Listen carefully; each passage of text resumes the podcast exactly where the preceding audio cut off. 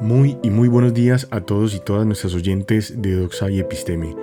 De antemano me gustaría pedirles disculpas porque sé que los últimos tiempos no han sido los mejores para ponernos al día con los capítulos aquí en Doxa y Episteme. Pero bueno, nunca es tarde para hacerlo y trabajar en lo que nos gusta y es en el diálogo y el desarrollo de esos temas que competen a las ciencias sociales en términos de los estudios politológicos. Como se los había dicho en el tráiler anterior, hace ya un poco menos de una semana, eh, este capítulo tratará sobre el capitalismo, o como mejor lo llamaremos, el libre mercado, con el objetivo sobre todo de eh, generar claridades, ya que en el mundo moderno lo que conocemos como capitalismo puede estar un poco sesgado por ese imaginario que hay cotidianamente sobre lo que es el neoliberalismo o como lo llamaremos también en el programa el capitalismo salvaje. Y es por eso que este programa buscará hacer énfasis en el libre mercado, diferenciándolo de ese capitalismo salvaje en términos de cuál debería ser o cuál es el escenario ideal para el desarrollo de lo que podríamos llamar un capitalismo o un libre mercado ideal. Es por esto que elegimos a Camilo Guzmán como invitado, el cual es un estudioso y practicante y defensor además de ese libre mercado, ya que encontrar en el mundo académico a alguien que además de estudiar el ámbito económico o epistemológico de algunos de los conceptos que vamos a manejar, también sea un convencido practicante de la misma teoría. Camilo Guzmán, como él se los mencionará, es uno de los fundadores de uno de los tanques de pensamiento que existen en Colombia, Libertank, o como él mejor lo llama, un tanque eh, moderno de acción. Y es desde allí, desde Libertank, donde él y sus compañeros buscan fortalecer desde algunas dimensiones como las formativas, las comunitarias, eh, las políticas, entendiendo como política no el proceso de proselitismo electoral, sino cómo ellos inciden en las agendas públicas justamente para posicionar y fortalecer pues este asunto de las garantías de libre mercado, de las libertades de los individuos eh, y bueno, y también hacen este ejercicio con las empresas privadas o las iniciativas privadas. Bueno, y para no alargarme mucho, les quiero contar además que este programa, al igual que el primero, fue grabado de forma presencial y es por esto que eh, nos encontraremos un audio un poco eh, con un poco de eco, ya que fue grabado en la sede de Libertank, las oficinas de Libertank. Y bueno, la, oficina en donde realizamos la grabación, pues eh, tiene una acústica eh, bastante fuerte. Y solamente grabamos con un micrófono conservando pues las distancias recomendadas por todo este tema eh, de, del COVID-19 y bueno es la capacidad que nos dio el micrófono. Sin embargo eh, es un buen audio y en general considero que la entrevista alcanzó el objetivo que se había propuesto. Espero de antemano que este audio y que esta entrevista les guste y por supuesto buscaremos en otro momento la oportunidad eh, de entrevistar también el lado opuesto de la posición frente a este asunto económico. Eh, Doxa Episteme es un programa democrático y como democrático buscará tener todo el panorama y el espectro para que el oyente, para que usted tome las decisiones, se informe pues de los asuntos que se quiera informar. Bueno, no siendo más, aquí los dejo con Camilo Guzmán y esta entrevista. Un abrazo. Bueno, muy buenas tardes. Eh, aquí estamos hoy en el programa de Doxa y Episteme con Camilo Guzmán. Camilo Guzmán, ¿cómo estás? Un saludo. Julián, un placer para mí estar aquí con, contigo conversando hoy en este podcast. Camilo, te cuento que nuestros oyentes eh, se conectan, nuestro programa lo transmitimos más o menos eh, cada 15 días si es posible, o si la pandemia lo permite, cada 15 días. Sabes que este tema de la presencialidad dificulta un poco la conexión con las personas, pero eh, procuramos abordar temas desde varias perspectivas, pues temas que, que competan el mundo de lo político y de lo religioso. Eh, en este caso, pues hablaremos, si estás invitado para hablar de, de, capitalismo. Y bueno, pero antes de eso, siempre le preguntamos a nuestros invitados quiénes son, para que la gente un poco tenga el contexto también de quiénes son las personas con las que estamos hablando, quiénes están en la entrevista. Y eh, pues, más allá de la experiencia, yo creo que los temas que uno desarrolla en un programa, incluso en una entrevista, pues van transversalizados por quién es uno. Entonces, contanos, ¿quién es Camilo Guzmán? Bueno, no, Camilo Guzmán es una persona ya no tan joven, iba a decir joven, pero ya no tan joven, cada vez más viejo.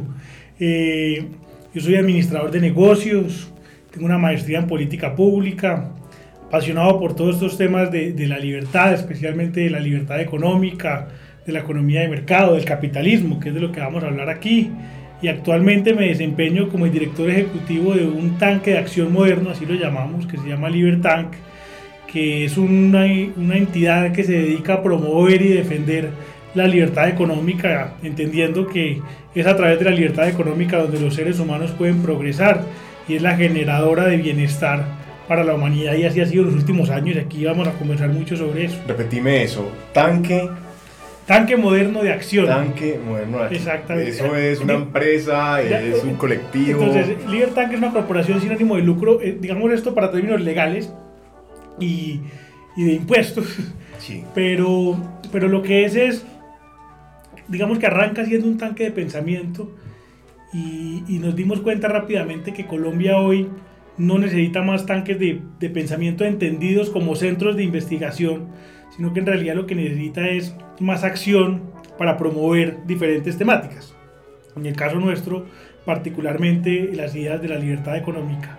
Entonces eso, eso lo hacemos a través de cuatro grandes estrategias, pues que no me voy a extender mucho porque si no nos va todo el tiempo hablando de Libertank, que es eh, el tema de formación para el individuo, o sea, es decir, los temas de educación, cómo, cómo hacemos para brindar educación pertinente que forme a los ciudadanos desde que están en, muy niños sobre la importancia que tiene la libertad económica, es decir, la, importancia que tienen las empresas para la sociedad.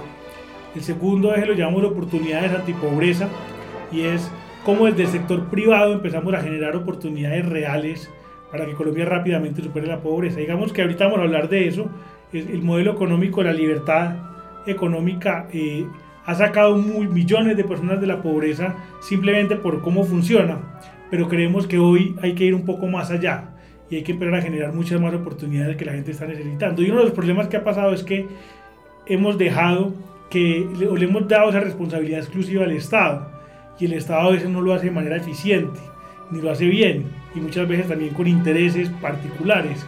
Entonces creemos que es momento donde el sector privado otra vez, como en antaño, que se preocupaban mucho por generar oportunidades, volvamos a eso. El tercero, le llamamos de acción legislativa, y es cómo logramos, sin participar en política o sin participar en política partidista, influir en las políticas públicas con, con digamos que promoviendo que Colombia cada vez tenga un mayor grado de libertad económica.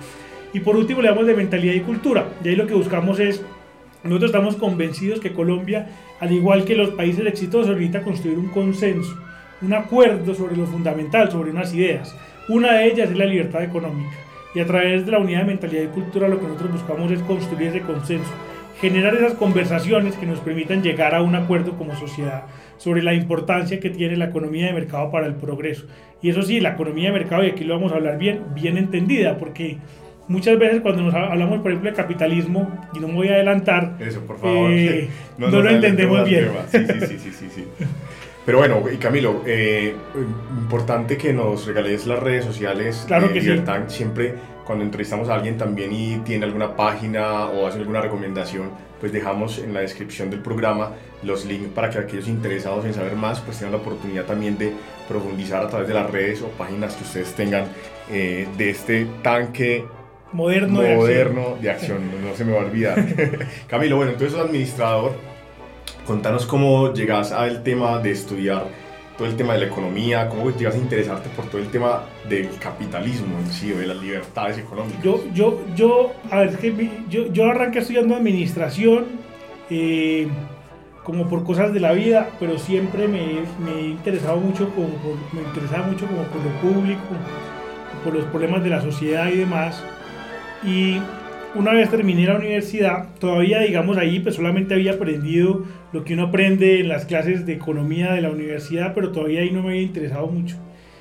Y, tuve la oportunidad por una recomendación de un gran amigo, Federico Hoyos, que además pues, es amigo mutuo, eh, me recomendó viajar a la conferencia anual de un centro de pensamiento en Estados Unidos que se llama Lacton Institute, que me iba a parecer muy interesante, pero yo en ese momento no sabía ni a qué era y me decía, no, aplique que eso siempre era una beca. Y yo apliqué y me dieron una beca, me pagaron todo para irme, eso es una semana en una ciudad que se llama Grand Rapids, en Michigan, por allá lejísimos. Eh, y allá eso es una conferencia anual de liberalismo económico. Eh, allá digamos que se reúnen los mayores pensadores del liberalismo económico, este, este caso en este particular, también muy vinculados con el, con el cristianismo y todas sus alas, pues el catolicismo, los protestantes y demás, pues lo que dedican es a hablar de libertad económica y ahí fue donde yo descubrí la teoría de la economía austriaca, donde yo descubrí los autores de, la economía liberal clásica y empecé a interesarme por esos temas, a leer y, ahí me di cuenta que no era que yo no conociera esas ideas, sino que yo sí las conocía, pero no sabía quién las estaba pensando o, quién las había pensado. Y ahí descubrí estos autores y empecé a estudiar, eh, digamos, toda la, biografía y demás de, de, diferentes autores. Desde ahí me empecé a vincular con diferentes centros de pensamiento en Estados Unidos que hacían lo mismo. Luego, bueno, después de unos años, yo estuve el año pasado estudiando en el Reino Unido, haciendo una maestría. Y el se podía, pues, salir a estudiar. exactamente, cuando la pandemia lo permitía. Sí. ahí gracias a una beca del gobierno británico estuve allá un año. Y ahí, pues, estaba en el Reino Unido. El Reino Unido tiene una historia también muy importante de centros de pensamiento y de pensamiento en sí, pues, es decir, eh, todo el enlightenment o la ilustración, pues, de, nació en Escocia y, yo dije, pues estoy aquí un año, tengo que aprovechar esta oportunidad al máximo, más allá de la universidad y lo que me ofrece eh, la carrera. Y allá, por ejemplo, el modelo educativo cuando uno estudia la maestría sirve mucho para eso, porque uno solo tiene que ir a la, uno solo tiene que ir a la universidad un par de días a la semana. Uno solo ve máximo dos, tres materias y el resto uno debe leer y prepararse para, para las otras clases, pero aprovechar también todo lo que eso eh, ofrece. Allá me vinculé a otro centro de pensamiento uno de los más importantes del mundo, que se llama el Instituto de Asuntos Económicos, el más importante es que defiende la libertad económica, y me puse a estudiar mucho más sobre el tema, y ya quedé enamorado y ya regreso a Colombia el año pasado con un grupo de otros tres amigos, dijimos que yo creo que Colombia necesita hoy, en ese momento decíamos que necesitaba un centro de pensamiento dedicado a defender la libre empresa con sede en Medellín además, porque es increíble que Medellín siendo la capital industrial de Colombia, nunca ha tenido un centro de pensamiento dedicado a defender precisamente la actividad empresarial. Entonces arrancamos por ahí con un centro de pensamiento que arrancó siendo un emprendimiento y como cualquier emprendimiento fue migrando hasta convertirse en lo que es hoy, que es un tanque de acción. Tocas muchos temas muy interesantes. De hecho, reconfirmas un tema que ya hemos hablado en, en este canal. Eh, el capitalismo está directamente ligado y, no, es un invento pues de los análisis que hemos hecho. Además, Max Weber lo dice. Eh, con, o el nacimiento del capitalismo está ligado directamente con eh, procesos religiosos, incluso protestantes en Estados Unidos, eh, puesto que la confianza que habían entre colectivos eh, en ese entonces, en, la, en, la, historia en la inicial de Estados Unidos, pues esa confianza entre colectivos daba la oportunidad que se generaran créditos, capitales, préstamos para que pues aquellas personas que, que, que, querían invertir, pues comenzaran a progresar económicamente lo acabas de confirmar. Y eh, mencionaste también otro tema importante, Camilo, y es el tema de los centros de pensamiento en Colombia. ¿Cuántos centros de pensamiento podemos encontrar hoy creo en el país? Yo creo que en Colombia hay un, hay un indicador que sale cada año, que pues no lo tengo aquí, entonces, pero les recomiendo que los, lo consulte, lo hace la Penn University en Estados Unidos y también menciona pues casi todos los de Colombia. En Colombia... Te voy a pedir ese link también claro luego sí, para, claro que darlo a la descripción. En Colombia yo creo que hay por ahí alrededor de unos 50 centros de pensamiento, pero es que además hay, que una, hay una distinción. En Colombia se crean centros de pensamiento que crean los políticos con intereses partidistas como para poder hacer campaña y empezar a hablar de unos temas específicos antes de las elecciones. Ajá. Que son centros de pensamiento que ni siquiera aparecen en el indicador porque nacen, duran un par de años y luego desaparecen. Eh, son alguna especie de movimientos sociales, políticos, que también nacen con la finalidad de llegar al poder en alguno de los cargos y desaparecen. Y desaparecen. Inclusive van un poco en contravía de la esencia de los centros de pensamiento, porque la esencia de los centros de pensamiento es que sean eh, organizaciones de la, de la sociedad civil que digamos están en un grado un poco más arriba que, que, el debate político y lo que buscan, y así lo hacen en los otros países del mundo, es guiar un poco ese debate político. Pero cuando lo meten dentro de los partidos se desdibuja un poco y por eso se vuelven tan, tan temporales. Eh, en Colombia, entonces como te decía, yo creo que hay alrededor de 50. Los más importantes son, quizás el más importante y además más antiguo de este desarrollo, que yo más que un centro de pensamiento hoy creo que es un centro de investigación, porque yo creo que los centros de pensamiento deben defender unos principios y unas ideas claras. Eh, y ellos hoy no están tan en la defensa de unas ideas claras, sino más bien de producir eh, investigación que necesita el país, sobre todo en materia económica. Está NIF, que arranca siendo como un gremio, pero termina siendo, convirtiéndose en un centro de pensamiento financiero, digamos.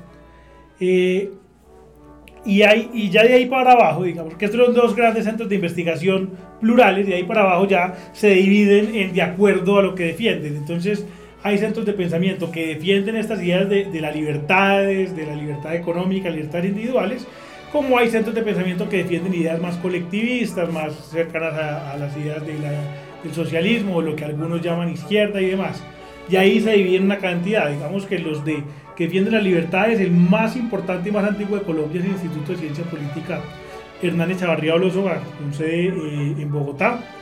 Y ahí se han creado una, una serie de otros eh, que llevan muchos años, pero nunca han tenido mayor relevancia, porque generalmente nunca tienen a alguien que se dedique 100% a eso, sino que lo hacen como una actividad adicional. Y, y, si esto no tiene un doliente, nunca arranca y nunca tiene fuerza. Eh, y, y, de, los que defienden ideas más colectivistas y demás, hay muchos. Está la Corporación Arcoiris, están unos, por ejemplo, en el tema de justicia, hay uno de cada lado, del lado de los más colectivistas y demás está de justicia, que está muy vinculado a la Universidad de los Andes, y del lado más liberal, digamos, eh, está la Corporación Excelencia de la Justicia. Y ahí uno encuentra, digamos, yo creo que por ahí unos 50 más de... En Medellín.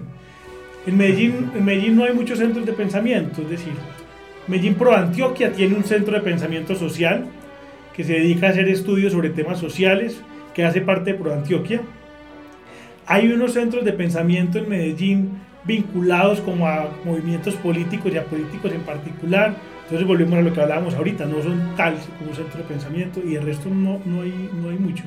Que es paradójico porque además Medellín y Antioquia, como lo dice ahorita, además de ser la capital industrial de, del país, pues eh, Camilo, en la historia de Antioquia eh, Antioquia se reconoció eh, por allá en el siglo XVIII eh, por ser la primera en abolir la esclavitud, justamente porque los, los empresarios comenzaron a liberar al individuo para generar una relación de empleado con él y eso permitió también de que se generaran otro tipo de industrias, pues comenzaron las industrias más importantes de, del país a nivel textilero, eh, a nivel de café, bueno, a nivel de oro también fue muy importante en ese entonces eh, en el país. Entonces es paradójico que una región, un departamento con una capital tan importante en su historia para eh, el, libre mercado en, en, en, la región, pues en el país, no, no, no, tenga tanta relevancia en los centros de pensamiento. ¿A qué se puede deber eso? O sea, ¿por qué ocurre eso cuando una región ha sido tan fuerte en el tema del libre mercado? En su historia, ¿por qué no, no fortalece o no se hizo fortalecida por esos centros de pensamiento? Yo creo que es que la figura de centros de pensamiento tiene un ingreso tardío a, América Latina y a Colombia también. Como casi todo. Como casi todo, exactamente. Eh, y, fue aprendido un poco heredado de lo que venían haciendo en Estados Unidos y demás. Y eso también hizo que en Colombia llegaran tarde. Digamos que los que hablábamos ahorita pues tendrán 50 años, o sea, tampoco, tampoco son muy antiguos. Eh, entonces yo creo que eso es un tema importante. Yo también creo que en Antioquia eh, nos hemos dedicado a fortalecer en buena hora la academia, que también es importante como organización de la sociedad civil. Eh, y los centros de pensamiento es un concepto todavía muy nuevo. Incluso a nosotros nos pasa. Nosotros tenemos que salir a hablarle a la gente, a explicarle qué es un centro de pensamiento y la mayoría de la gente no lo entiende todavía, no, no logra entender cuál es el rol y el papel que tienen los centros de pensamiento en la sociedad. Porque viene siendo un concepto muy nuevo para América Latina y especialmente para Colombia. Los países de más del sur tienen un poco más de, de, tradición de centros de pensamiento, Argentina, Chile, pero en Colombia llegaron muy recientemente. Yo creo que por eso se debe a, la, tradición migratoria que tuvieron esos países eh, en algún momento, pues Italia, bueno, eh, que fortalecieron de pronto esas oportunidades de pensamiento y de libertades también en esa región cuando fue muy fuerte también para Latinoamérica. Recordemos que ellos económicamente, sobre todo Argentina, tuvo un momento eh, grande para la economía interna. Pero bueno, Camilo, eh, comencemos a adentrarnos un poco en el tema. ¿Qué es el capitalismo? Porque hemos hablado de capitalismo, lo relacionamos con libre mercado, lo relacionamos con, con, libertades económicas, pero bueno, el tema hoy es el capitalismo. ¿Qué es el capitalismo? Capitalismo, a ver, la palabra capitalismo viene del latín caput, que significa cabeza. Y, quiero arrancar por ahí porque uno, puede hacer dos explicaciones del capitalismo. La primera es la que unos le enseñan en la universidad y en la academia, y es que el capitalismo pues es un ismo, entonces es decir, es el centro de algo, y en ese sentido es el centro del capital. Y entonces es, digamos, todo un sistema que se mueve alrededor del capital. Pero yo considero que eso va mucho más allá de esa, de esa definición, que es la definición que uno puede encontrar hoy en cualquier texto universitario. Y, eh, leyendo un poco más, eh, encontré una definición que me gustó más y es, capitalismo viene de caput, caput es cabeza. Entonces en realidad capitalismo deriva de lo que, de, lo que tiene que ver con la cabeza, es decir, del ingenio humano. Entonces el capitalismo es el centro, así, o es una definición propia, digamos, es el centro es el centro del ingenio humano, que obviamente se centra en el esfuerzo mental que tienen que hacer las personas para producir bienes y servicios que otras personas necesitan y para asignarle un precio a esos, a esos eh, bienes y servicios que se intercambian voluntariamente.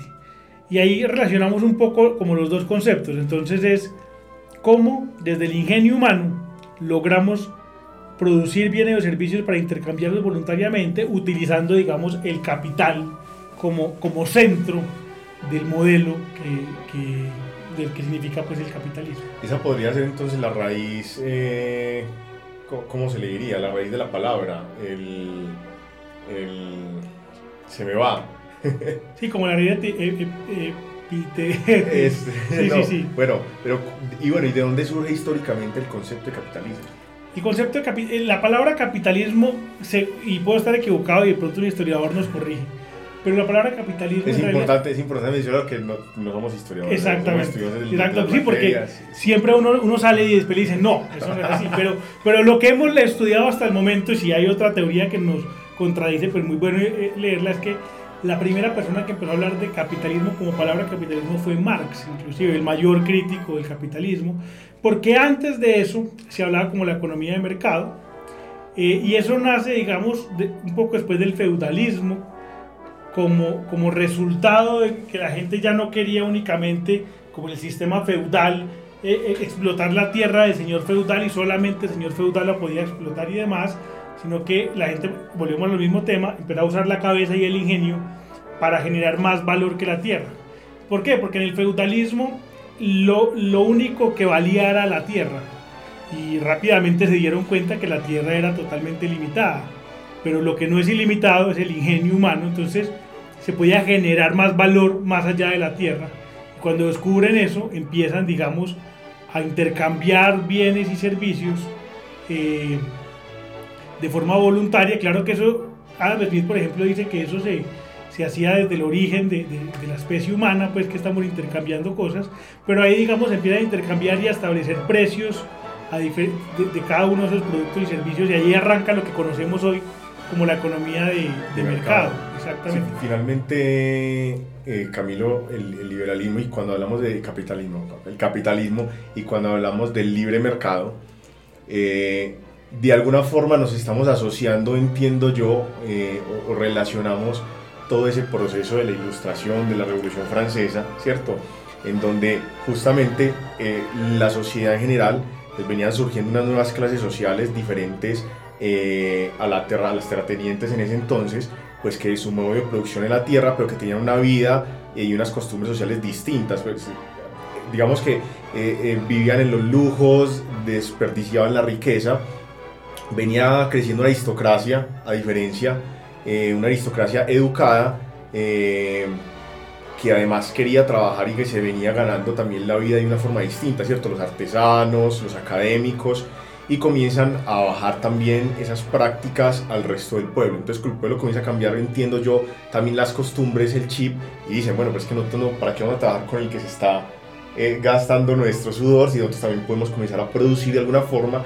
Y esa libertad que se logra en ese entonces, pues termina por eh, eh, irradiar también la vida económica y bueno, nace, nace eso también que estás mencionando, el libre mercado. Exacto, porque, porque lo, que, lo que había antes era pues simplemente un señor, como acabas de decir, señor feudal, aristócrata y demás, que simplemente recibía los beneficios del trabajo de la tierra.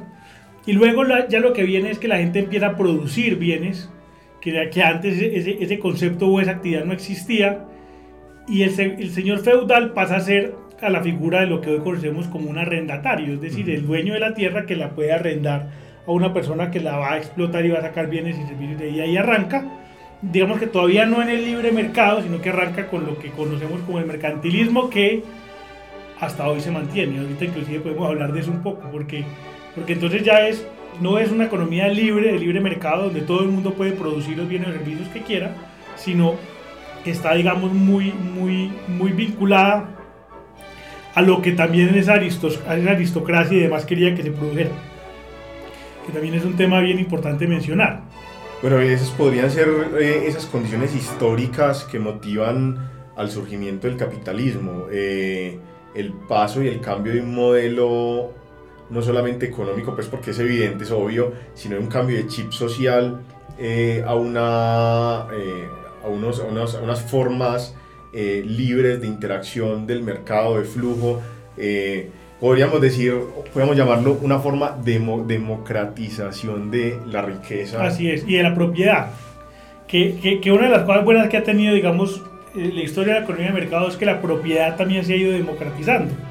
En el feudalismo estaba concentrada en unos señores feudales y luego se empieza a democratizar un poco más, no solamente la riqueza, sino también la propiedad.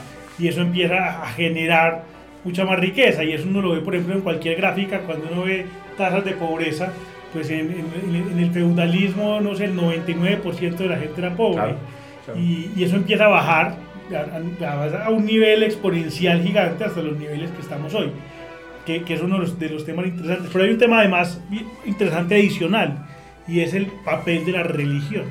Y es que el catolicismo por su por sus ideas y su doctrina no no estaba muy de acuerdo con, con, el modelo capitalista que hoy conocemos, porque esa explotación de la riqueza y demás y no, no, estaban de acuerdo. Incluso ser banquero, por ejemplo, era, era, era, prohibido, pues, porque el interés o percibir interés era absolutamente prohibido. Y era una, era una, una profesión más relacionada también con los judíos, pues los judíos Así es. y ahí es donde los judíos empiezan a, a, a, crecer, porque los judíos sí podían, desde su religión, hacer ese tipo de actividades y los primeros banqueros, por ejemplo, que aparecen en el mundo, precisamente son judíos. Y luego la religión católica empieza a flexibilizarse ahí un poco y ahí ya yo creo que empieza a dar ya el auge de lo que hoy conocemos pues como capitalismo o economía de mercado. ¿Qué, qué tipo de transformaciones ha, ha, sufrido el capitalismo desde esos primeros momentos eh, que mencionabas como el mercantilismo? Y hasta, hasta, el capitalismo, hasta el capitalismo que conocemos hoy eh, en día. La transformación ha sido impresionante porque inclusive yo en estos días hablaba con alguien sobre eso y lo voy a poner como con una anécdota.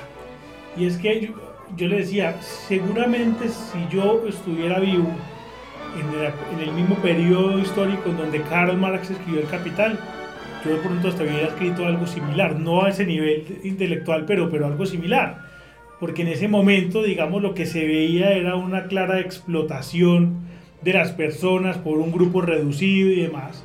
Pero lo que ha venido pasando desde eso hasta hoy es que se empieza a democratizar más la propiedad y eso implica que se democratice más la generación de riqueza, que más personas puedan acceder a, pues, a, generar progreso y riqueza y adicionalmente que se mejoren las condiciones de todos los que trabajan o los que participan en la producción de los bienes y servicios.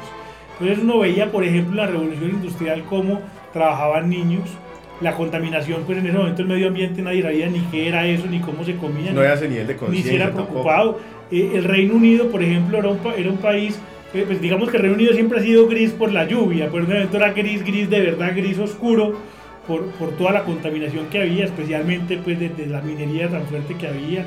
Eh, todos esos edificios históricos, por ejemplo, cuando uno viaja y los ve, esos edificios históricos, a uno le dicen, es que este edificio que usted hoy ve como en un gris un poco más claro, en esa época era negro.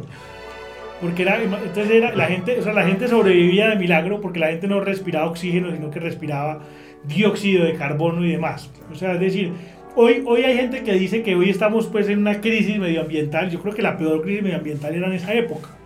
Obviamente todo lo que hicieron allá pues lo estamos pagando hoy, pero pero el nivel de contaminación de esa época, adicionalmente las condiciones laborales, la gente trabajaba pues por lo que, le por, por, lo que fuera, los niños desde muy chiquitos, y eso uno lo ve en cualquier película que uno vea de, de, de, ese periodo histórico, trabajaban en esas minas subterráneas y demás, y eso hoy sería pues un exabrupto si alguien lo llega a hacer.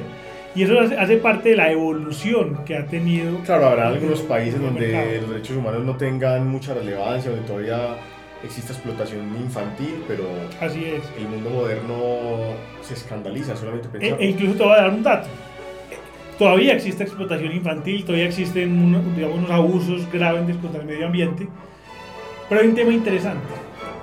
Y esto pues, eh, eh, es otro link que podemos poner. El índice de libertad económica, que es un indicador que saca cada año la Heritage Foundation de Estados Unidos, muestra que los países con mayor libertad económica, es decir, los países que más capitalismo bien hecho, porque ahorita sería bueno que habláramos de la diferencia entre el capitalismo como se debe entender y lo que algunos entienden hoy por capitalismo. Pero el capitalismo bien hecho, esos países con, son los países que mejor desempeño ambiental tienen, son los países que mejores condiciones laborales tienen, donde los niños pero pues, obviamente no trabajan y demás. En cambio, los países con menor libertad económica, donde hay otros modelos, donde digamos modelos más mercantilistas y demás, ahí sí es donde se ven todas estas violaciones a derechos humanos de las que hablamos. Y medioambientales además. Medioambientales totalmente, totalmente. Porque, porque, porque una de las cosas, y voy a adelantar un siguiente tema, pero una de las, de, la, de, las, de las cosas positivas que tiene este sistema es que tiene la capacidad de autorregularse, porque está basado en un principio humano muy bonito que es el de que las transacciones son voluntarias y libres. La confianza. exactamente, exactamente. Entonces, si yo produzco un bien o servicio y lo produzco contratando niños y contaminando, y usted produce el mismo bien o servicio, pero, pero no contrata niños, además paga bien y además es responsable con el medio ambiente, en una ciudadanía como la, la actual, que está cada vez más informada, la gente le va a comprar su producto y a mí no y yo voy a desaparecer. Y ese ha sido el éxito y eso ha sido lo que ha hecho el capitalismo durante todo esto. Por eso Marx decía que el capitalismo se iba a autodestruir y se, y se murió esperando que ese momento llegara y todavía pues lo sigue esperando. Y no se va a autodestruir porque está, porque está basado en la libertad y la libertad implica que cada vez pueda ser mejor porque son transacciones voluntarias entre personas que cada vez se hace mejor. Pero entonces hablemos de ese tema que mencionaste, para no darle mucha larga. Eh, ¿Cuáles son esos tipos entonces de capitalismo? ¿Qué es un capitalismo bien implementado y qué es un capitalismo, eh, no sé cómo decirlo en, tus palabras? Yo llamo capitalismo salvaje, digamos. Eh, es que, yo ni creo que llamaría capitalismo. Eso que, que, en la academia hemos entendido, o, o, a mí se me enseñó como neoliberalismo. Sí, incluso ahí hay un debate bien interesante y es porque yo siempre, cuando la gente me habla de neoliberalismo, yo siempre digo, ¿pero qué es? ¿Por qué?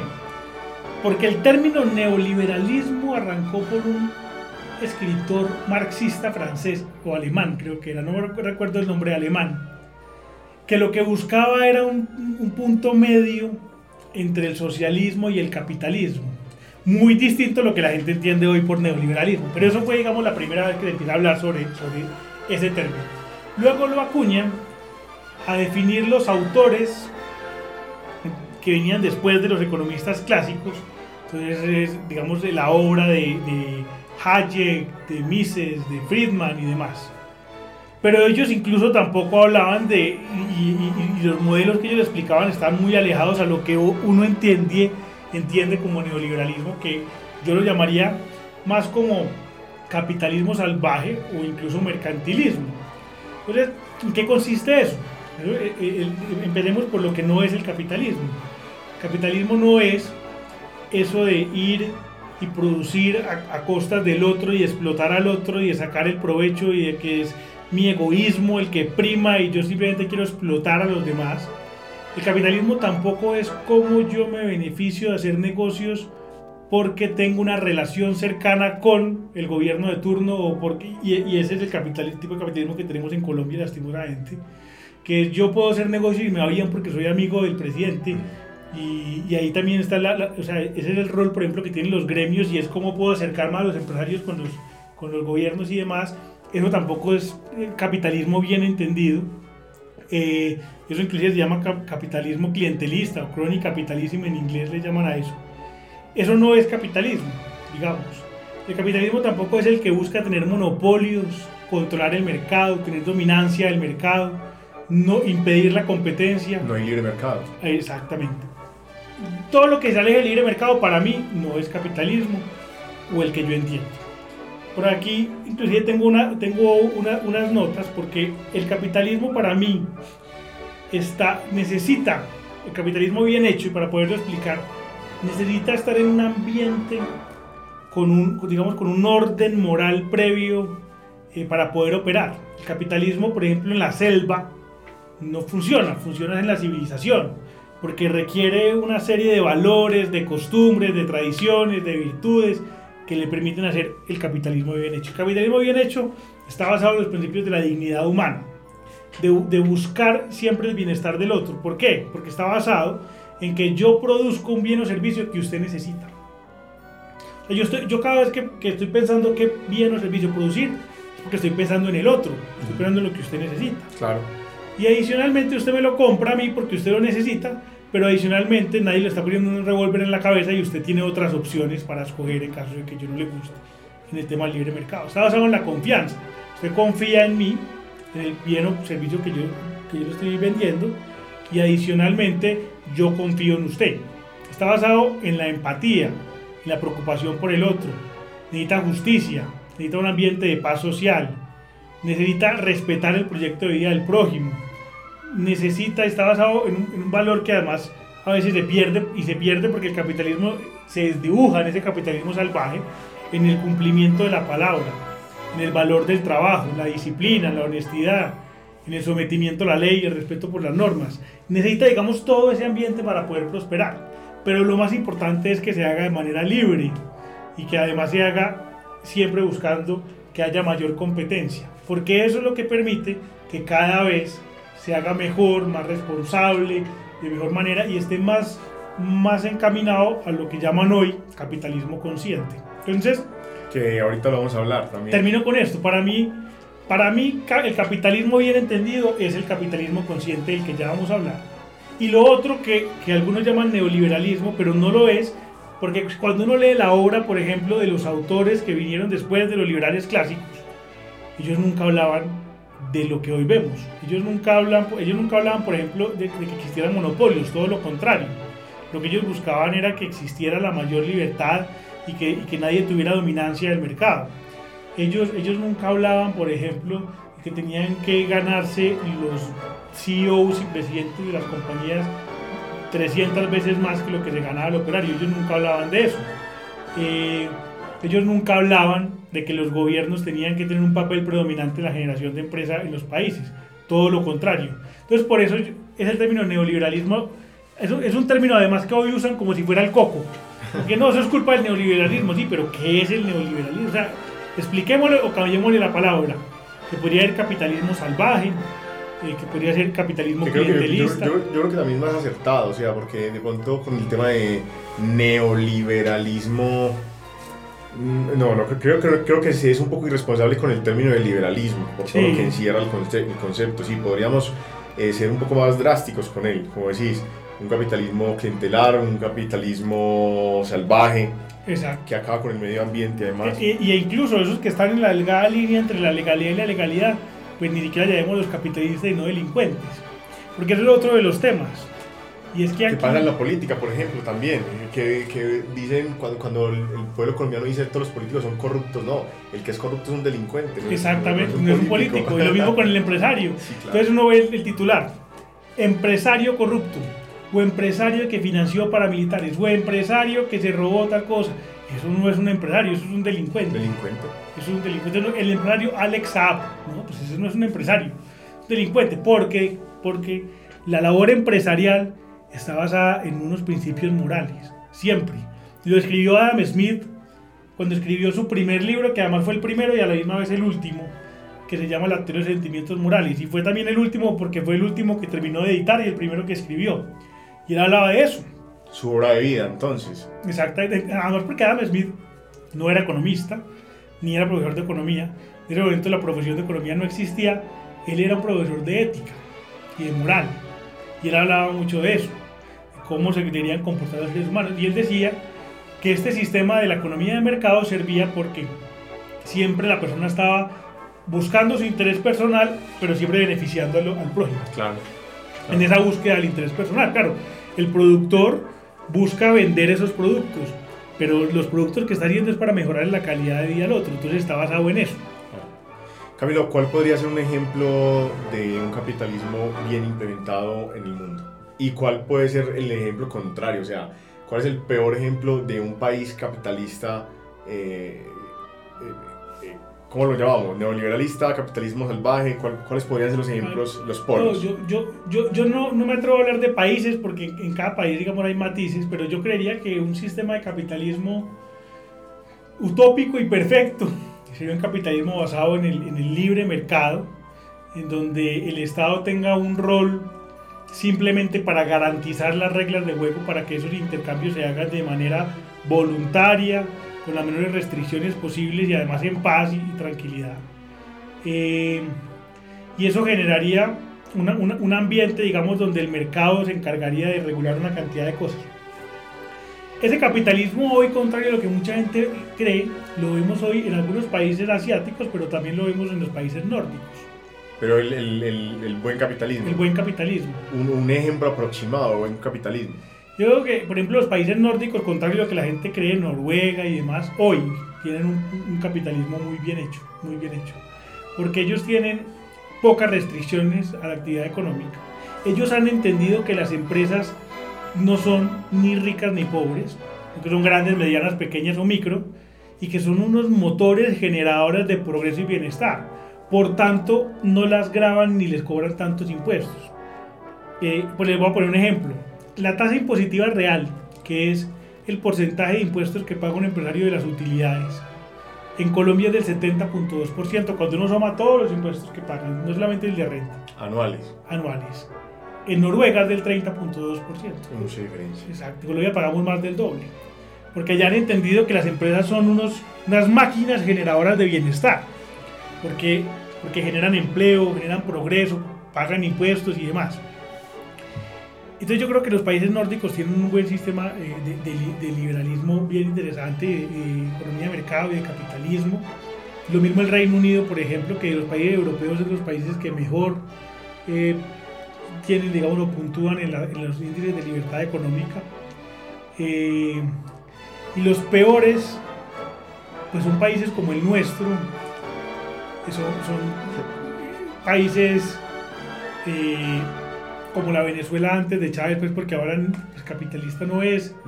Eh, muchos países de Sudamérica, algunos países africanos y demás, donde no, hay, donde no hay capitalismo de libre mercado, sino lo que hay es mercantilismo. Eh, en Colombia, por ejemplo, para uno poder prosperar en un negocio tiene que ser amigo del gobierno. Y además hemos visto casos como los gobiernos se vengan eh, por diferentes políticos contra las empresas y van y le mandan la DIAN y eso, eso, no tiene razón de ser. Entonces yo creo que un capitalismo como el nuestro es un ejemplo de ese capitalismo mal hecho. Ahora, Estados Unidos, que es un debate interesante. Estados Unidos es un buen ejemplo de libre mercado, pero es un mal ejemplo de capitalismo salvaje, porque en Estados Unidos, a pesar de que tiene una ley fuerte antimonopolio, se siguen formando los monopolios. Eh, digamos que el capitalismo consciente todavía no ha cogido tanta acogida, especialmente en, Wall Street, por ejemplo. donde todavía hay unas diferencias muy grandes de los salarios y demás. Pero, pero, pero se está autorregulando. Y después de la crisis del 2008 se está autorregulando. ¿Qué los está matando? Lo mismo de Estados Unidos, lo mismo nos mata a nosotros. Es ese vicio que tenemos de no dejar que el mercado haga las cosas como deben hacer. El capitalismo está basado en que usted es responsable de su propio riesgo. Y si usted monta un negocio, usted sabe que tiene un riesgo. Si usted va a pedir un préstamo, pues le cobra una tasa de interés de acuerdo a ese nivel de riesgo. ¿Y el riesgo cuál es? Pues que usted se quiebre. ¿Qué pasa? Que en Estados Unidos y en Colombia hay unas compañías que consideran que son muy grandes para cerrar. Y ahí entonces empieza a desdibujar todo lo que quería hacer el mercado. Porque el mercado premia el mérito, si usted le va bien lo premia, pero si usted le va mal, pues lo castiga y... lo natural. exactamente. como deben pasar cosas. Como, debe ocurrir todo en la vida. Exactamente. Pero lo que pasa es que entonces en la crisis del 2008 hubo unas empresas que el gobierno de Obama consideró que eran too big to fail y entonces va y le, inyecta o le hacen préstamos, lo salvan cuando estaban quebrados. Y también pasó en la crisis inmobiliaria. Exactamente, la misma crisis inmobiliaria y, y, pasa hoy. El y va a pasar hoy en la crisis post-COVID y es. Entonces, toman malas decisiones, o decisiones muy arriesgadas, pero el riesgo para ellos es disminuye. Porque ¿qué es lo peor que puede pasar? Pues que el Estado venga y lo salve. Entonces vuelven irresponsable en las decisiones que toman. Y eso, y eso pasó en la crisis inmobiliaria en la del 2008 y eso está pasando en Colombia hoy. La revista The Economist, otro link que tenemos que incluir, sacó un, sacó un artículo muy interesante sobre la, ellos llaman las, las firmas o las empresas zombie que son unas empresas que toda la vida han generado pérdidas, es decir, no generan valor para nadie, ni para ellas mismas, ni para la sociedad, ni para nadie. Entonces, ¿para qué existen? Y siguen existiendo porque los estados las siguen reviviendo. Vamos a meternos en un tema polémico aquí, Julián. Hágale. Para que nos censuren el programa. no, no, es libre. Pero ese es el caso de Avianca, por ejemplo. Avianca es una empresa que no ha generado valor desde hace muchísimos años una empresa que ha generado pérdidas desde que Fromovic la compró y Fromovic la compró porque ya está dando pérdidas. Fromovic la compró por un dólar. Ese fue, el, ese fue el valor con el que compró a Bianca porque tuvo que asumir todo el pasivo y todas las deudas que tenía. Y así se ha mantenido hasta el momento. Es una zombie, es una empresa zombie. ¿Qué pasa? Que en un oligopolio. Solo hay cuatro aerolíneas en Colombia. En Colombia no hay una ley de cielos abiertos. Una aerolínea extranjera no puede operar vuelos internos en Colombia y Avianca ha hecho todo el lobby del mundo, porque aquí vivimos en una economía mercantilista donde usted le va bien si, está, tiene buenas relaciones con el gobierno para que no entren nuevas aerolíneas. ¿Y eso qué ocurrió? Pues, ¿Eso qué hizo? Eso aniquiló la innovación. Avianca, pues a pesar de unas innovaciones paupérrimas, no, no se reinventó como la mayoría, mayoría de, de Estados Unidos y se quebró. Antes de la pandemia ya estaba quebrada. Obviamente la pandemia agravó agravó la quiebra y el Estado decidió, claro que la Corte tumbó esa decisión, pero el Estado decidió salvarlo. ¿Por qué? ¿Para qué? ¿Para qué? Entonces, ¿qué pasa? Yo soy presidente de Avianca. Pues yo tomo las decisiones más riesgosas que quiera, porque lo peor que me pueda pasar es que el Estado venga y me salve. Entonces, que porque, que porque es too big to fail, ¿no? Eso no puede ser así. Y, entonces hubo un estudio que además sale que uno no sabe si es que lo pagaron ellos o qué, que dice que si Avianca desaparece, eh, la operación aérea del país se demoraría 40 años en recuperarse. Pues claro, ojo, si Avianca desaparece y seguimos manteniendo un oligopolio, se lo garantizo. Claro, claro. Se lo garantizo. Pero si el debate hubiera sido, listo, ahora sí vamos a liberalizar el mercado aéreo colombiano, que entre cualquier aerolínea a operar vuelos acá, yo le garantizo que si Avianca se hubiera quebrado, en 15 días ya hubiera aquí una flota de aviones de la aerolínea X cubriendo toda la ruta de Avianca, porque es que era un buen negocio. Y, es el mejor negocio. Exactamente. y en la pandemia no es que no es que los ricos hayan dicho, no, es que lo perdí. Hay gente con plata lista para invertir en una aerolínea si ve que en Colombia es un buen negocio. Y en 15 días entregan los aviones, están aquí parqueados listos para volar. Se ha demorado más Avianca inclusive en reabrir la ruta. ¿Y qué va a pasar? Pues ya que lo mencionas, porque es que no puedo dejar los oyentes. Pues ahí la corte, la corte le dijo al gobierno, tumbó digamos, el préstamo que le iba a dar el gobierno, seguramente el gobierno va a apelar y demás. Ojalá el gobierno se quitara de darle ese préstamo, entre otras cosas, porque el préstamo es por 350 millones de dólares y había cada de 7 mil. Entonces, pues eso no, tiene ningún sentido. No tiene ningún sentido. Eh, adicionalmente, lo que dice el gobierno es, no, pero claro, nosotros somos los, los principales, o sea, nos ponen de número uno en la lista de acreedores para pagarnos y si no nos pueden pagar, quedamos con acciones peor. Entonces quedamos todos los colombianos con acciones de una empresa fracasada, quebrada. Y hay un tema importante, las crisis como la actual como todas las crisis económicas en una, en una economía de libre mercado, tienen que servir para limpiar la economía. Para que esas inversiones que no generaban valor desaparezcan. Y para que queden aquellas buenas. Porque al final, es como cuando llueve y cae una tormenta, pues al final uno ve que los arbolitos y demás se, se ven más verdes. Se refrescan, claro. Es lo mismo pasa con la economía. Porque vuelve y, y, queda, y entonces al final lo que queda es lo que, es lo que sirve, digamos pero aquí no estamos permitiendo que eso ocurra. Se lava. Camilo, vamos a, refrescar un poco el tema. Eh, últimamente en los espacios que suelo participar, espacios de liberación, de, aprendizaje, conferencias, he escuchado sobre algunos términos relacionados con el, capi, con, el capitalismo y ahorita mencionabas uno. Eh, y me gustaría que habláramos un poco sobre eso porque yo creo que es la tendencia eh, moderna hacia los procesos de economía eh, capitalista, por supuesto, y son el de capitalismo solidario, sostenible y consciente. Y consciente, sí. ¿Qué podemos hablar de eso?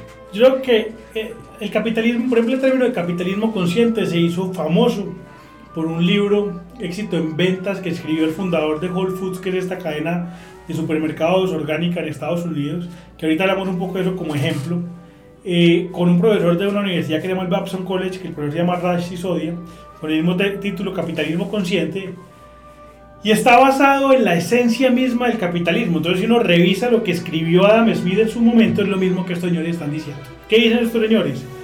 Que las empresas tienen una función en la sociedad que va más allá del ánimo de lucro. Es decir, las empresas, la única función de la empresa no debe ser darle o generarle riqueza y dinero a sus accionistas, sino a todos los actores de la, de la, de la cadena de valor. de valor. Es decir, a todos los, los, los stakeholders, que son los clientes, obviamente, los empleados, los proveedores y la sociedad en general. Eso Adam Smith lo describía muy bien cuando decía que a pesar de que la persona se basa en producir bienes servicios en su bienestar individual, siempre busca el bienestar del otro. Y eso es prácticamente lo mismo que están diciendo ellos, es cómo buscamos empresas que tengan un propósito superior, que vaya más allá del ánimo de lucro y que generen mucho más valor a la sociedad que simplemente generar riqueza. Y ese, digamos, en buena hora, por ejemplo, es, es este capitalismo que arranca ahora, el capitalismo 4.0 de la cuarta revolución industrial, que es un capitalismo mucho más social, mucho más preocupado por el bienestar del otro, que lo que busca además es negocios que no solo, por ejemplo, en materia medioambiental tengan menor impacto, sino que traten de dejar el mundo mejor de como lo encontraron. Eso es un concepto además también muy interesante que se llama capitalismo regenerativo. regenerativo. Y es cómo logramos hacer procesos que en lugar de deteriorar el medio ambiente y tratar de frenar ese deterioro, lo que lo hagan es de dejarlo mucho mejor. Y ahí están, por ejemplo, estas empresas de reciclaje, de, muchísimas otras cosas que funcionan ahí muy bien, y empresas de protección al medio ambiente la gente entendió, por ejemplo, que la protección al medio ambiente no solamente tenía que ser un tema de una ONG o de una fundación, sino que en realidad también podía ser una empresa y generar, generar riqueza y ingresos de ahí.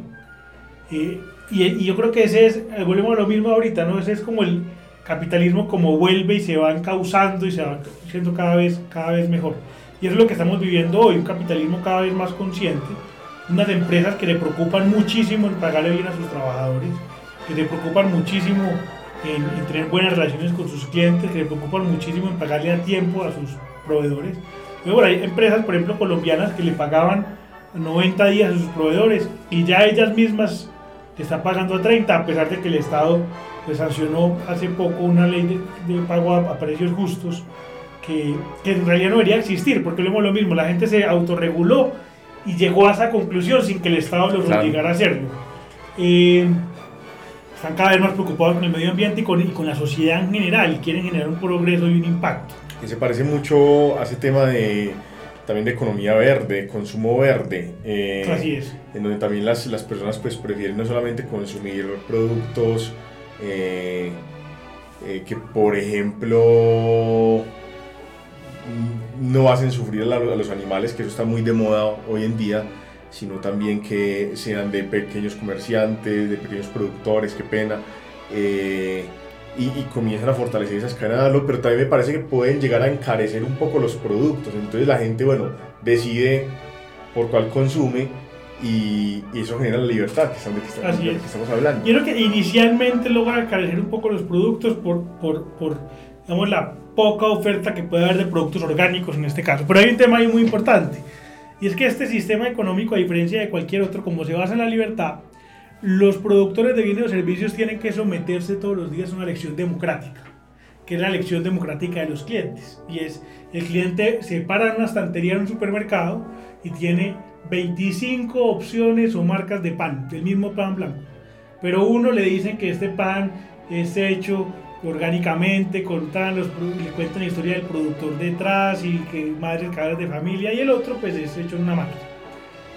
Usted escoge generalmente, como hoy tenemos una, una, ciudadanía más consciente, más preocupada, seguramente escoge el que tiene la historia, el que está orgánicamente y demás. Que no tiene gluten. Exacto. Entonces eso, eso también es una, es una cosa porque no necesitamos que el Estado obligue a las empresas a ser conscientes. Los consumidores al ser más conscientes las van a obligar a hacerlo. Camilo, ¿cómo llega, o cómo, claro que ya lo hablamos un poco, de cómo llega el capitalismo a Latinoamérica? Creo que el, el, el contexto de cómo se desarrolló en Antioquia es un, es un muy buen ejemplo.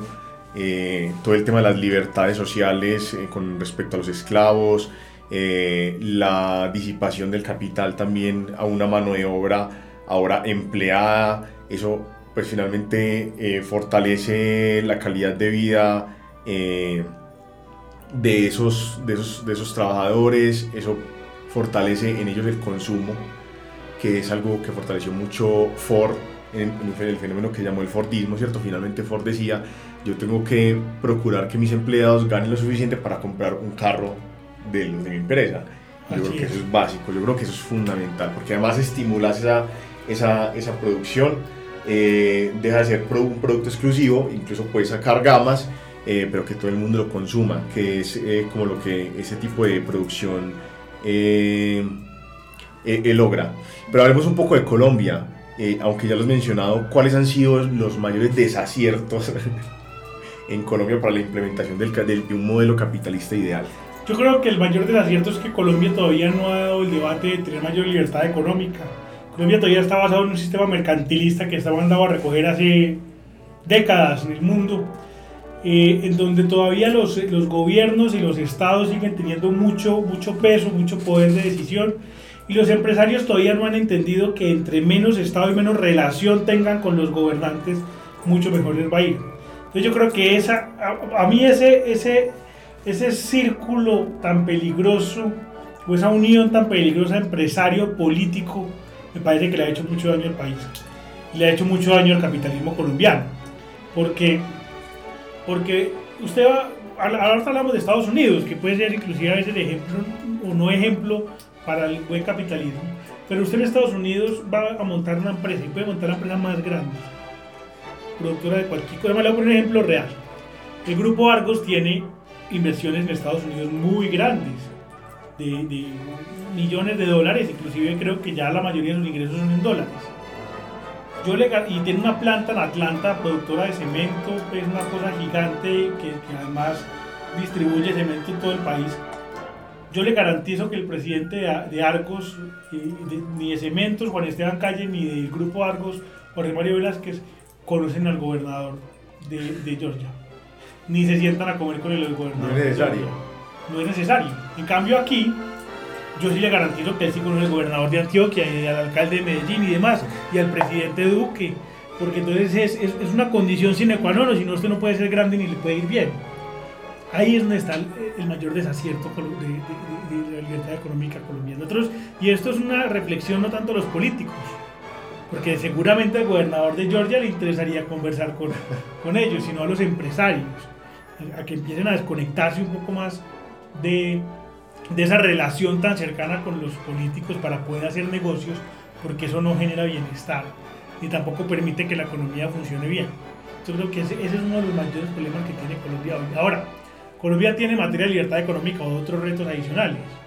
Colombia, la carga fiscal, lo que hablábamos ahorita y el dato que di, pues Colombia tiene la segunda tasa impositiva más alta a las empresas de los países de la OCDE, del Club de Países Ricos, que todavía no sabemos por qué estamos ahí después de Francia. Nos creemos ricos. Nos creemos ricos, exactamente. Pero bueno, a veces hay que hay, gente que dice que es mejor aparentar que sería lo que estamos haciendo en, la OCDE.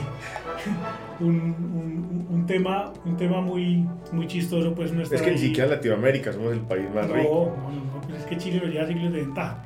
Eh, incluso hasta Perú está mejor que nosotros. Lo, Brasil. Y, somos, tenemos la, la sexta tasa impositiva más alta de las empresas en el mundo.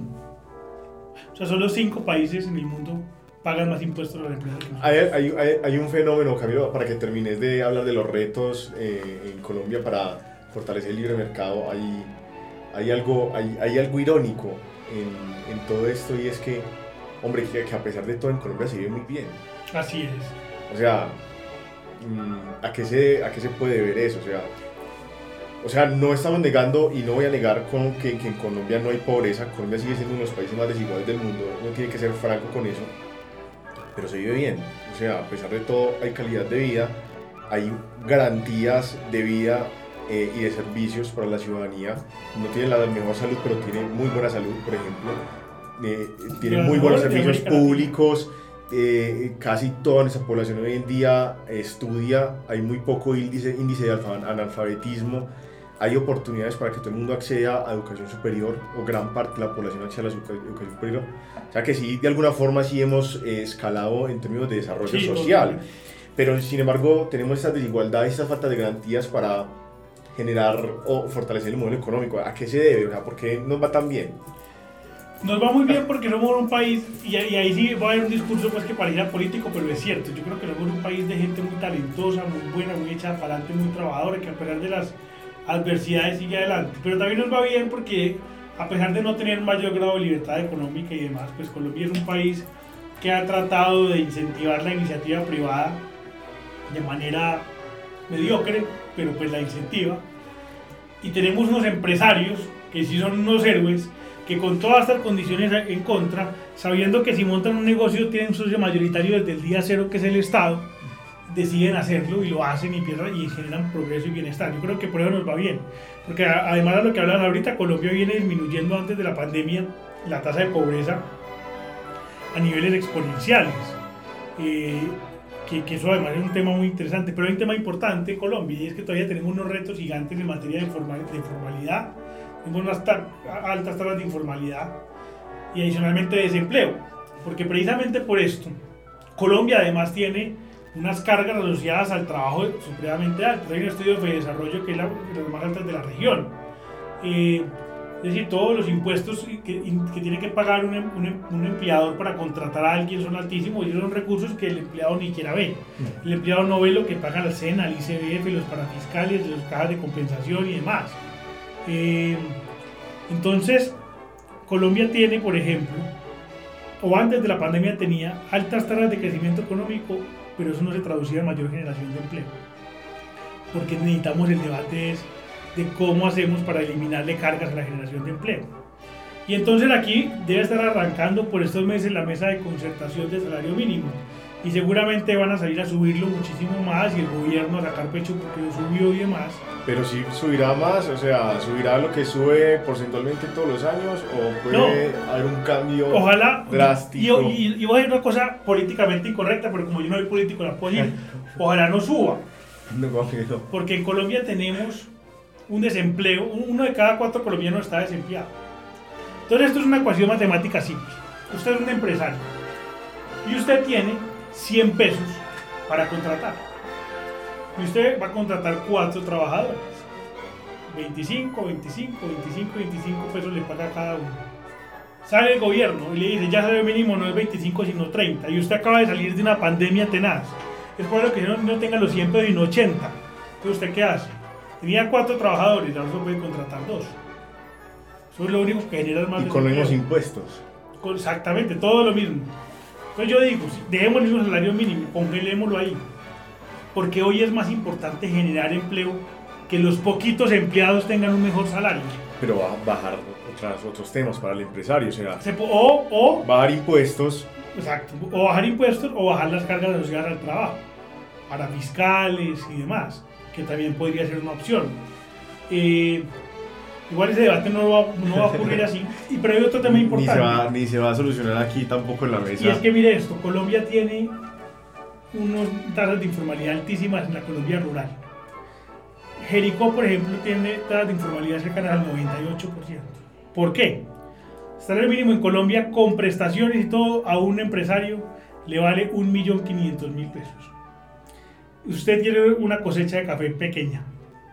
Usted va a contratar unos recolectores de café. ¿Usted cómo le va a pagar 1.500.000 pesos a cada uno? Se le va a la utilizar. Termina pidiéndole usted plata prestada al banco para poder pagar y le queda debiendo después de haber vendido toda la cosecha.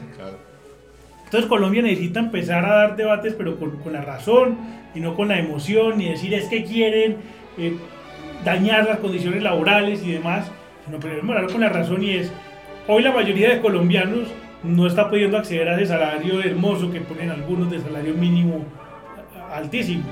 Entonces, ¿qué, preferimos? O que hoy, hoy, porque estamos en una crisis gigante, menos gente o más gente esté empleada así sea con un salario más bajo, pero que puedas cotizar a salud, a pensión y demás, o tener un salario altísimo, que eso lo genere más desempleo y más informalidad. ¿Por qué? Porque luego cuando Colombia supere esto y se empieza a generar empleo como debería generar, se empieza a bajar las tasas impositivas a las empresas y, y, incentivos para generación masiva de empleo, pues Colombia puede llegar a tasas de desempleo inferiores al 5% o menos, que lo que hacen es que entonces ya la competencia no sea de los, de, los desempleados para buscar trabajo, sino de los trabajadores para contratar. Y cuando eso ocurre, los salarios suben. En Estados Unidos, antes de la pandemia, en Texas, por ejemplo, había pleno empleo. A un trabajador de Burger King le pagaban un bono de entrada de 5 mil dólares simplemente para, para que se animara a entrar, porque era imposible contratar. Entonces, si, si, si si Colombia aumenta el número de empleos, los salarios van a aumentar. Y el salario mínimo que podría estar en un millón y medio va a terminar siendo dos millones, pero no porque el Estado lo imponga, sino porque eso va a ser lo mínimo que la gente va a poder pagar. Porque la naturaleza ya tiene que llegar si, si el mercado es libre en, efecto. Exactamente. Y si, y si, hay, y si hay una alta tasa de generación de, de, empleo. Pero hoy, después de esta crisis, necesitamos es generar empleo. Porque además lo que marca la línea de pobreza es tener trabajo o no tenerlo no tener trabajo. es verdad. Camilo, vamos finalizando eh, la entrevista. Siempre me gusta eh, que el, invitado deje una recomendación. Eh, una recomendación, bueno, además de los links de, de los links Libertank como tanque de pensamiento, una recomendación bibliográfica para que los oyentes tengan la oportunidad también de acercarse a, los conceptos pues, del tema que estamos tratando. ¿Qué libro nos podríamos recomendar? Bueno, no tiene que ser uno, pueden ser dos, tres, no sé. Hay, hay, hay una serie de tres libros que yo siempre recomiendo. Que si uno quiere estudiar un poco más sobre cómo funciona la economía de mercado y el libre mercado, es, es como el orden perfecto. El primero se llama La economía explicada a mis hijos, que lo escribe un autor argentino que se llama Martín Krause. Y él lo que hace es coger, coger fábulas de cuentos de que le decían a unos niños y sacar la enseñanza económica de cada uno y explica conceptos económicos a través de la fábula. Segundo le llama la economía en una lección de Henry Hazlitt y lo que él cuenta son lecciones de economía para dummies fáciles de entender que le permiten a uno explicar conceptos como el que acabamos de hablar de salario mínimo. Y el tercero, porque ya en ese nivel, después de leer esos dos, ya va a tener un mayor grado, es Camino de Servidumbre del Premio Nobel de Economía Frederick Hayek, donde él explica cuáles son esas condiciones que tienen que seguir los países para llegar a la servidumbre o a la pobreza, o, a la pobreza de manera absoluta. Es un libro bien interesante porque advierte lo que podría pasar si no, si no estamos por el camino. O sea, es como una reflexión en negativo, o sea, cómo, cómo hacer todo mal. Exactamente. que hay que hacer todo mal y ahí es donde empieza a decir, ahí es donde uno dice, uy, pero si estamos haciendo una cosa mal. Vamos para allá. Sí. A veces estamos en el camino e incluso con gobiernos que, que pareciera que no lo quisieran. pero a veces estamos en el camino. Camilo, muchas gracias eh, por la conversación. Creo que es una conversación muy amena. Eh, estoy convencido de que nuestros, a, nuestra audiencia, a nuestros escuchas, le va a gustar mucho. Eh, espero que nos volvamos a ver en otra oportunidad para hablar de alguno, algún otro tema aquí en Doxa de Episteme. No, Julián, el honor es mío, hermano. Esta conversación estuvo muy buena, se nos iba alargando. Incluso si estuvo muy larga, nos disculpan. No, no, no. muchas gracias a todos por escucharnos. A vos, Camilo. Muchas gracias. Hasta luego. Hasta luego. Bueno, a Camilo Guzmán, muy agradecidos por abrirnos este espacio, por su amabilidad y por permitirnos dialogar y conocer un poco más desde la orilla de aquellas personas que apoyan el libre mercado y el capitalismo como modelo económico, de entender qué es esto, eh, cómo se vive, cuál es su propósito, cuáles son los ambientes ideales para su desarrollo y bueno, y cuál es la diferencia de eso que entendemos eh, desde la vida cotidiana por eh, capitalismo.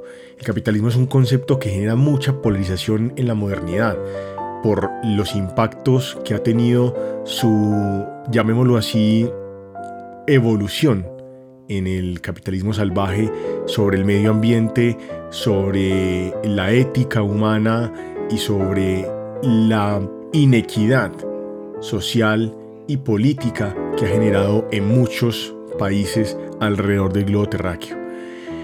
Al igual que otros modelos económicos, esta posición entonces eh, sobre el libre mercado nos muestra una cara distinta a la que estamos acostumbrados a ver o a la que se nos enseña en algunas universidades frente al modelo económico capitalista. Creo que esta entrevista se autoconcluye muchas de las preguntas, dudas que buscamos resolver por medio de las preguntas y el diálogo eh, desarrollado. Pero antes de abandonar y cerrar el programa, me gustaría, como Julián Tamayo y como politólogo, dejar una reflexión eh, que me deja también este, esta plática con nuestro invitado. Y es que como sociedad, como ciudadanos, como individuos, como habitantes de este planeta, no podemos dejar el desarrollo del modelo económico que sea sea el neoliberal, sea el capitalismo, o sea un modelo económico de izquierda, o sea un modelo económico intermedio, hoy el mundo entero vive el modelo económico capitalista es el modelo económico que de alguna forma y a pesar de sus vicisitudes, de sus transformaciones, de sus matices, perdurado por muchos años, pero es responsabilidad también de los ciudadanos y los individuos, de nosotros como habitantes de ese planeta, tomar las riendas de lo que pasa, eh, transformar nuestras costumbres, transformar nuestros hábitos y buscar acercarnos un poco más, por lo menos, a uno de esos ideales frente a los asuntos económicos. Buscar defender eh, las libertades individuales, buscar defender y garantizar esos derechos fundamentales que tenemos como individuos a partir de nuestras posiciones políticas, y por supuesto, insistiré con esto, electorales. Y los gobernantes que elegimos, como dice el dicho, son aquellos que nos merecemos. Y hemos venido eligiendo a los mismos, a la misma clase política. Hemos venido eligiendo a las mismas personas que solamente defienden solo su bienestar particular, que defienden solamente su propio bienestar y que no garantizan el libre desarrollo de las ciudadanías, el libre desarrollo de los procesos de mercado y que no permiten disminuir esas brechas de desigualdad que tenemos en países como Colombia. Y bueno, y si el modelo económico que va a perdurar y va a seguir predominando en nuestro planeta es ese modelo económico de libre mercado, capitalista, es el momento entonces de que reflexionemos y comencemos desde nuestra práctica y desde nuestra acción política, eligiendo a unos gobernantes que representen realmente nuestros intereses por cambiar, por lo menos acercarnos a ese modelo ideal de libre mercado, a ese modelo eh, equitativo de libre mercado, a ese modelo que le da oportunidad a todos y todas los individuos de una sociedad, de un país, de emprender, de construir, de hacerse a una calidad de vida mucho mayor, de vivir dignamente, de acceder a estudio, de acceder a oportunidades y de esta forma también garantizar que las nuevas generaciones tengan un planeta, un país, una región, una ciudad, un barrio con una calidad de vida eh, respetable. Bueno, eh, no siendo más, les quería dejar esa reflexión sobre nuestro tema. Espero que este programa les haya gustado y eh, nos vemos en unos próximos días. Espero no alargar mucho también la grabación del próximo programa para que hablemos de algunos de esos temas que tanto nos apasionan y nos interesan aquí en Doxa Episteme. Espero que tengan una feliz semana. Un abrazo.